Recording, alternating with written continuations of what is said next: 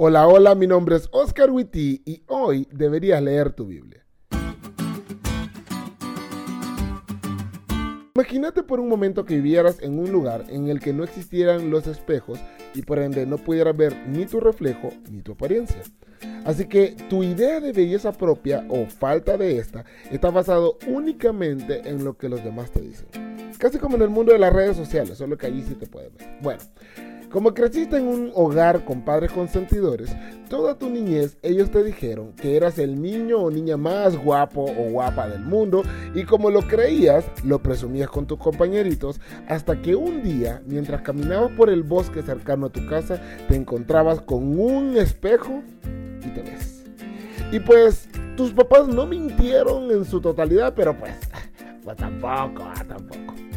Ahora, imagínate el shock que podría ser para vos vivir toda una vida creyendo algo y luego darte cuenta de algo totalmente diferente. Y quizás para vos sea algo demasiado fantasioso. Y pues sí, lo es. Pero algo así le pasó al pueblo de Israel cuando estudiaron la ley. Escucha lo que dice la Biblia. Y Nehemías el gobernador, y el sacerdote Esdras, escriba, y los levitas que hacían entender al pueblo, dijeron a todo el pueblo, Día santo es a Jehová nuestro Dios. No os entristezcáis ni lloréis, porque todo el pueblo lloraba oyendo las palabras de la ley. Wow. Ahora déjame conectar como un campeón mi introducción con este versículo. Gracias a los escritos de Jeremías, el libro que lleva su nombre, y los libros de Primera y Segundo de Reyes, el pueblo comprendía por qué habían sido llevados cautivos.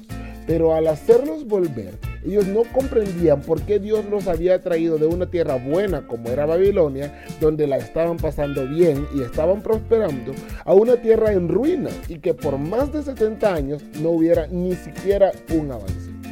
Llega Esdras en el año 457, 82 años después que el pueblo llegó a Jerusalén. Y si bien es cierto, el templo ya estaba construido en forma parcial, Esdras llegó a darle nuevo ánimo al pueblo. Comenzaron a construir y todo iba bien hasta que recibieron otro revés. Una carta del rey diciendo que ya no pueden seguir construyendo hasta nuevo aviso. De una u otra forma, se sentían molestos con Dios. Sentían que no merecían la suerte que estaban teniendo e incluso sentían que Dios era un poco injusto porque esto era demasiado hasta que escucharon.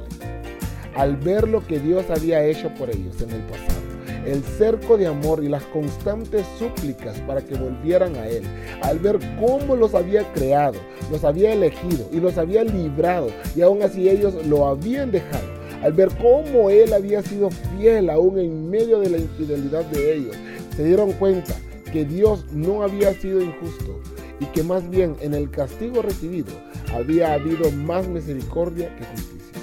Y por eso porque se vieron en el espejo de la ley y se vieron tal cual eran, no como se habían dicho que eran. La Biblia al ser leída con un corazón humilde te hace ver tu realidad.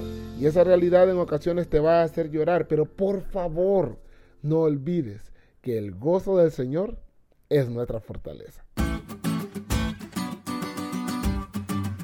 ¿Te diste cuenta lo cool que estuvo la lección? No te olvides de leerla y compartir este podcast con todos tus amigos. Es todo por hoy, pero mañana tendremos otra oportunidad de estudiar juntos.